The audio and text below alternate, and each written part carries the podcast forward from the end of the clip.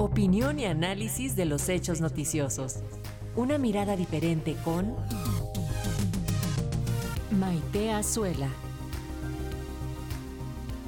Y como cada martes les presentamos el comentario de la maestra Maite Azuela, quien nos hablará sobre las garantías que el, el, Instituto Mexicano del Seguro Social dará a las trabajadoras y trabajadores del hogar, justo ahora que las cifras en este rubro están creciendo.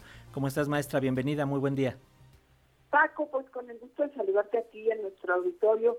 La verdad que hoy decidí elegir un tema que, que del que nos pudiéramos sentir orgullosos y contentos después de tantas noticias duras que tenemos que estar asimilando. Y este básicamente tiene que ver con un tema que, que lleva ya un par de años cocinándose y que de alguna manera se emprendió a partir de que llegó esta nueva administración y son de los de los legados que tenemos que reconocer porque tú mencionabas, por ejemplo, a Norma, que es quien representa el Sindicato de Trabajadores del Hogar, está también CASE, que es una organización que tiene ya pues casi 20 años empujando la materialización de los derechos de este gremio y por fortuna eh, pues estamos llegando al punto quizá más realista, ¿no? Porque obviamente tuvimos la ratificación del convenio 189 que a nivel internacional reconoce sus derechos y que México suscribió en este a principios de este sexenio, pero se hizo un proyecto piloto con el Instituto Mexicano del Seguro Social para ver cómo es que se registraba a las trabajadoras, porque pues no es lo mismo registrar a empleados en una fábrica o este, a profesores. Eh, este registro es individualizado con un solo patrón, a veces con patrones compartidos cuando son trabajadoras que trabajan en varios eh, hogares, como le decimos, entrada por salida. Y eh, después de este proyecto piloto había tomado mucho tiempo poder definir cómo ya definitivamente se les iban a, a otorgar estas garantías. Y tenemos pues la noticia de que el Senado aprobó por unanimidad con 104 votos estas reformas a la ley de seguro social para justamente reconocer plenamente los derechos sociales y laborales. Habrá que ver cuánto aumentó, se hablaba siempre de 2.5 millones de trabajadoras del hogar, pero como bien dice Norma, probablemente este número sea mayor y alcance incluso hasta los 3 millones. Y pues este dictamen ya aprobado lo que lo que obliga es que pues se les, se les dé ya acceso a atención médica completa, ¿no? Atención farmacéutica, atención hospitalaria para ellas y para sus familias.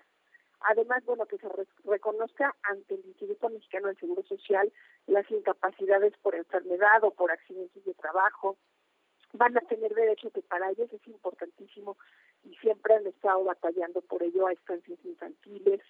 Esto sea también muy bueno porque necesitan espacios de recreación y van a tener también acceso a las instalaciones deportivas y culturales que ofrece el instituto, así como a las pensiones, ¿no?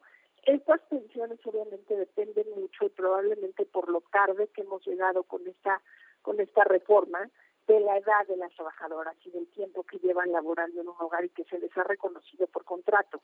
Entonces, bueno, probablemente a muchas de ellas desafortunadamente ya no les corresponda porque no van a no van a alcanzar los años que que se exigen para tener esta pensión, pero bueno, el resto de los derechos creo que vale muchísimo la pena que se consideren y que los empleadores nos obliguemos a registrarlas y que, que pues ellos también estén al tanto de exigir estos derechos.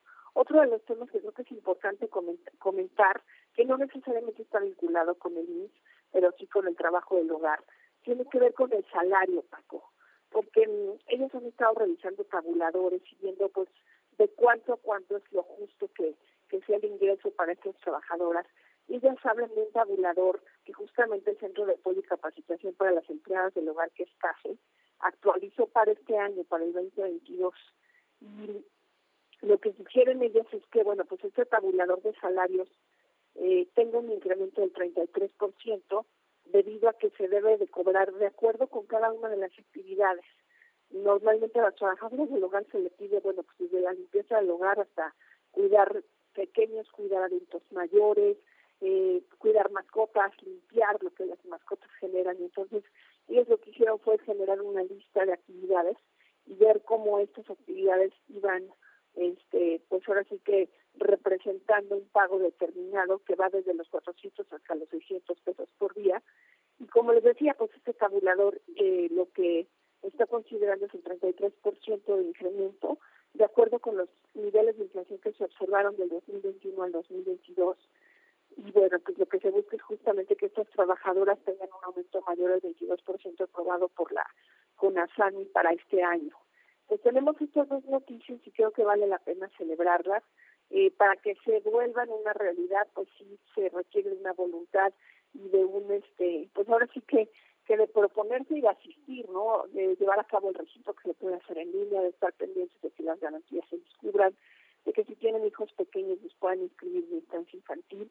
Y, y bueno, pues ahora sí que, que saber que, que es un gremio que va a quedar protegido, que ya teníamos esta deuda con ellas, porque la mayoría de ellas son mujeres, también el 1% de, de este grupo eh, pertenece a varones y bueno, pues ahora sí que me refiero a ellas porque han dado la batalla y le han dado junto con muchas empleadoras y empleadores del hogar y creo que es algo que hay que celebrar, Paco. Es necesaria lograr esta paridad salarial ahora porque bueno, todo es paso a paso, se han estado logrando que estos derechos sean reconocidos y tenemos que llegar a ese óptimo para estas trabajadoras y trabajadores del hogar que sin duda han permanecido invisibles por muchos, muchos años. Gracias, Maite Azuela.